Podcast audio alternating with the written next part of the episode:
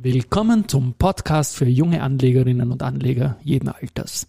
Heute ist Montag, der 31. Jänner 2022 und mein Name ist Christian Drastil. Beim Börse Social Magazine schreibe ich unter dem Kürzel DRA. Und mein Name ist Josef Klarek und beim Börse Social Magazine schreibe ich unter dem Kürzel JC. Und gemeinsam sind wir Team DRA JC.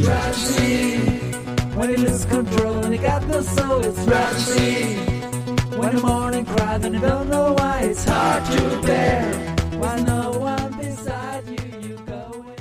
Ultimo haben wir, 31. Na, dass ich noch rauskriege. 31. Ja. Jänner.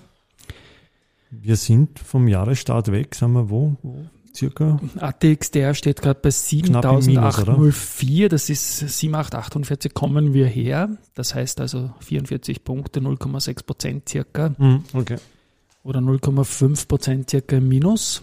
Ähm, ja, das ist jetzt international wieder mal eine Top-Position, weil die Börsen haben zum Teil zweistellig verloren. Und viele ähm, modern zusammengestellte Portfolios, das meine ich positiv, nicht negativ, also mit Technologie, Impfstoffherstellern und so weiter drin, die haben sogar bis zu 20 Prozent Minus gebaut in diesem Jänner. Es wird von den großen, schweren Aktien überall gehalten, von ganz wenigen Aktien. Und wir haben auch am Freitag erst angesehen, dass die, die OMV mit ihren 100 Pluspunkten den ATXDR da mehr äh, als ein Prozent gebracht hat. Ansonsten wird es auch da geringfügig schwächer ausschauen. Schau gerade, also die, die wir monitoren, der Hang Seng ist der einzige, der bei uns im Plus ist. Ja. Genau. Der Nikkei ist fast 10%, äh, S&P 500 fast 10%, äh, Nasdaq 15% ja. und der Dow Jones ist, wo ist er? Minus 6 Prozent. Minus 6 Prozent. Ja, aber wie gesagt, einige, ich, ich höre mir da auch jeden Tag viele, viele Podcasts an. Um, unter anderem auch mit einem spannenden Forum Mauerstraßenwetten. Ja, das ist Mauer. Mauerstraßenwetten ist Deutschlands größtes Finanzmarktforum. Mhm. Das haben sie im Handelsblatt Podcast besprochen jetzt. Und wenn man sagt Mauerstraßenwetten, Mauerstraßenwetten, das klingt wie Wall Street Bets. Das ist übersetzt, dieses Reddit-Forum irgendwie. Und ist auch in Deutschland äh, sehr, sehr stark unterwegs. Und da haben zwei Trader sind vom Handelsblatt interviewt worden, vom Podcast, und haben frei von der Leber weg gesprochen, wie sie gehebelt, auch mit Bankkredit, in, wiederum in Hebelprodukte gehen. Also echt, echt gut, finde okay. ich. Ja, die, die haben, das, haben, haben das recht, recht gut getan. Uh, zum Jahresende schaue ich immer auch gerne auf die, auf die Umsätze. Monatsende. Also Monatsende, danke, ja, auf die Umsätze. Und da ist es so spannend. Ich, die Kommunikation, die wir im Podcast hatten vor ziemlich genau einem Monat, war halt, ob die erste Group wie in dem Jahr 2019, auch im Jahr 2020, auch im Jahr 2021 wieder 12 Milliarden Umsatz schafft. Ja? Und die haben die jeweils plus minus null fast, ja, mhm. 12 Milliarden geschafft. Und jetzt ist ein Tag vor Schluss die, die erste Group wieder bei 914 Millionen. Also die Milliarde wird sich wohl nicht ganz ausgehen, aber wieder knapp dran. Aber wenn man das Ganze mal 12 nimmt, geht das wieder in diese Richtung hin. Und die erste ist eben äh, nach dem 28. Jänner, also nach 20 Handelstagen, heute ist der 21. und letzte Handelstag im Jänner, mit 914 Millionen kumuliert vorne, vor der OMV mit 791 Millionen und der RBI mit 469 Millionen. Es gibt noch keinen Titel heuer, der mehr als 100 Millionen Euro auf Tagesbasis geschafft hat. Die besten Werte kommen auch von der erste Group mit einmal 73 Millionen und einmal 61 Millionen. Das ist also relativ gering, weil es nämlich sonst immer irgendwelche Ausreißer gibt. In Summe muss man dazu sagen, dass die erste äh, seit dem Jahr 2007 durchgehend die Nummer 1 ist. Zuletzt war 2006 beim Handelsvolumen die OMV die Nummer 1. Okay. Ja.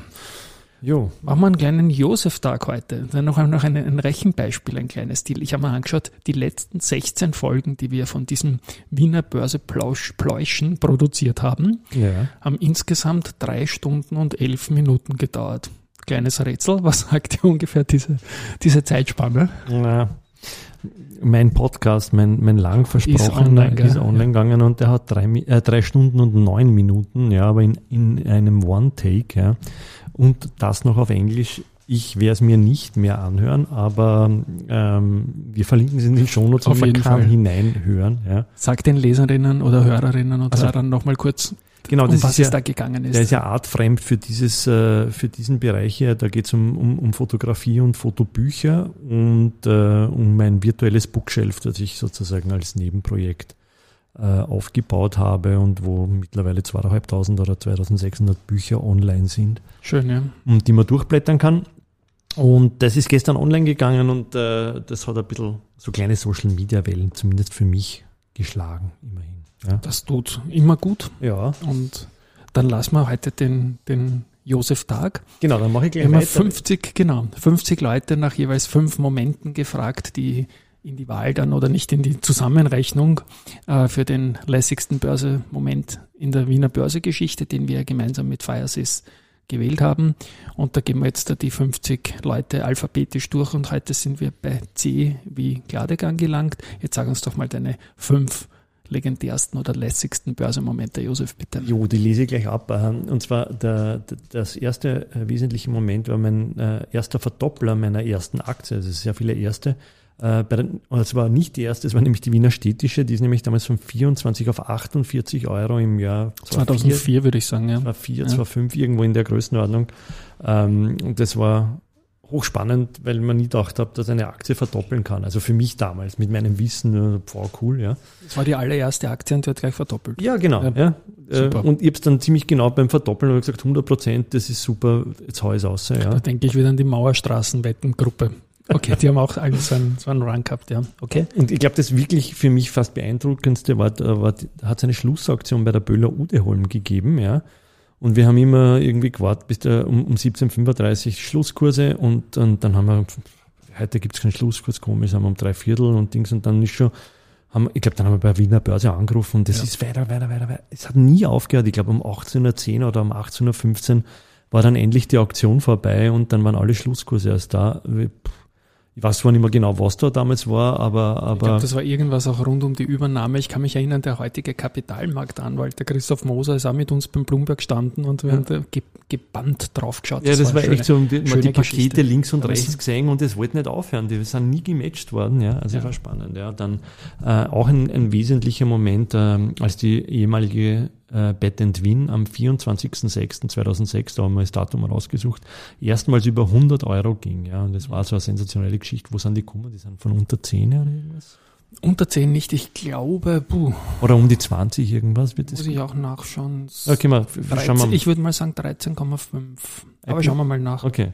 Ja, Aber ich meine, das war ja. auch eine äh, unglaubliche, der Chart, ich kann mich nur erinnern, das war nur so, so eine Linie nach oben mit, mit kleinen Zacken natürlich dazwischen, aber, aber in Wahrheit eine steile Kurve. Ähm, dann die Immofinanz, äh, als sie als Penny Stock gehandelt wurde und dann der Eduard Ziertner sie repariert hat. Mhm. Ich glaube, die war irgendwann war bei 17, 18 genau, Cent oder was herum. Ja. Irgendwie war, ich habe glaube ich mal geschrieben, sie war bei 18 und der Eduard Ziertner hat mir gesagt, na Herr Drastil, das ist falsch, sie war bei 17 Cent oder ja, irgendwas. der hat das genau gewusst, ja. aber dann die, also Wahnsinn, ja. Also keiner hat die, die, der Immofinanz damals irgendwie noch was zugetraut und dann ist der Ziertner gekommen und hat die von in lichte Höhe, also in beinahe lichte Höhe geführt. Ja. Und das letzte war, war ein ähnliches äh, Geschichtel, äh, als der Andreas Treichel, ähm, damals 2007 oder 2008 war das, ähm, zum Kurs von 7,3 Euro 25.000 Stück erste Group Aktien gekauft hat und das war wie, wie alles ins, ins Bodenlose gefallen ist und die erste ist von 60 Euro gekommen und das war der Lehman Crash, ja. Ja, und bei ja. 10 Euro hat man gesagt, ja, 10, ja, und ja. dann hat man noch gekauft und äh, es geht noch mehr und noch mehr.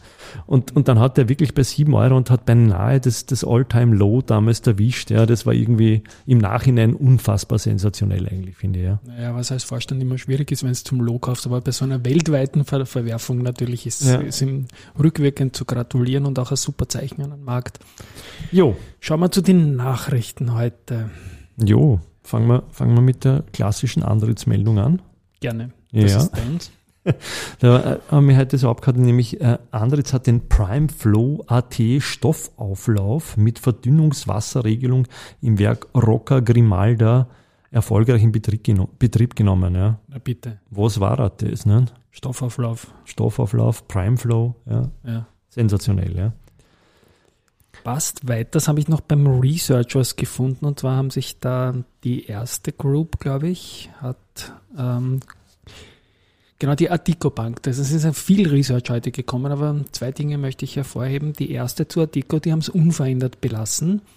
ähm, was durchaus wichtig ist, weil sich da die Nachrichtenlage in der Vorwoche mit ein bisschen unsicheren Situationen wegen Fremdwährungskrediten äh, in einem ihrer Kernländer ein bisschen eingetrübt hat und dass die erste unverändert bei Kursziel 15,5 bleibt, ist da eine gute Sache. Und das zweite, was ich gefunden habe, war vom Researcher Raiffeisen Research, dass die unter den Immobilienaktien vor allem Warimbex hervorheben. Also mhm. da denke ich mir auch, da sollte mal was gehen jetzt. Ja, also es ist äh, hier, glaube ich, eine, gute Situation momentan auch bei Warimpex. Und letztendlich, heute Ultimo haben wir, nicht Jahresultimo, Monatsultimo, danke. Ähm, ab morgen gilt eine neue Regelung zu Hate Speech im Web. Alles ist verboten, was irgendwie böse und voller Hass ist. Und ich denke, da sollte man auch den Klassenkämpferinnen und, und, und ihre Par Parolen gegen den Kapitalmarkt dann schon langsam mal abdrehen, weil ich glaube, der, der Hass auf die Superreichen generell macht irgendwie Kapitalmarkt blind. Und da wird Äpfel, Birnen und überhaupt alles verwechselt. Und insofern wäre es schön, ähm, wenn es da mal ein bisschen mehr Ruhe einkehren würde auch. Und politisch tut sich eh was mit dem neuen Finanzminister Magnus Brunner, der mal gute Science gesetzt hat. Wie gesagt, wir hoffen auf Umsetzung, was die Case betrifft. Und positiv aufgefallen ist mir auch noch die neue Staatssekretärin im Bundeskanzleramt. Das ist die Claudia Blackholm die sehr, sehr in Richtung Finanzbildung äh, unterwegs ist und da laufend postet auf LinkedIn, auch im Teletext damit war und solche Sachen. Also auch das ist toll, wenn einmal junge Leute ähm, da darauf hinweisen. Wir werden irgendwann einmal jetzt eine Schwerpunktnummer Print auch dazu machen zu dem Thema und wie gesagt, dankbar für jede positive Stimme oder zumindest nicht negative Stimme. Positiv ist natürlich noch die Champions League dann. In diesem Sinne. Warte, ich wollte nur einen Satz zum. Ja. Ich habe am Wochenende habe ich, habe ich mich beschäftigt, äh, Google Analytics aus unseren Seiten ah, ja, genau. final zu, zu verbannen, weil das jetzt äh, datenschutzrechtlich, DSGVO oder EU-Recht, ich kenne mich nicht mehr aus, äh, jedenfalls alarmierend, alarmierend geklungen hat, dass man hier Angriffsfläche bietet, wenn man Google Analytics innerhalb von Europa einsetzt. Und äh, mir sind auch vom, vom Gerhard Kürner der Artikel eingefallen und ähm, wir setzen jetzt auf Matomo, ist, jetzt gehören die Daten uns. Ja, mhm. wir, wir hosten das auf unserem eigenen Server, machen das komplett anonymisiert und, und, und wir wollen halt ein bisschen wissen, wie es äh, es auf unseren Seiten ausschaut, aber ja. Das und ich habe es heute reingeschaut, muss sagen, Hut ab. Also ja. acht Seiten haben wir da im Verbund und deine josefklarek.com reiht sich auch total spannend ein. Es ist irgendwie wie unsere wie unsere Fotoseite auch mit, mit vielen Google-Treffern irgendwie. Genau, ja. Das ist eine no, schöne Sache. Ja. Aber der, der Podcast gestern hat ein bisschen angeschoben auch, ja, weil die, ja. die Leute schauen jetzt schon drauf heute. Ja. Jo, gut. Gut, in diesem Sinne in sagen diesem wir Sinne, ja. BA, BA. Bis morgen. Bis morgen, schönen Nachmittag. Ciao. Und schönen Ultimo.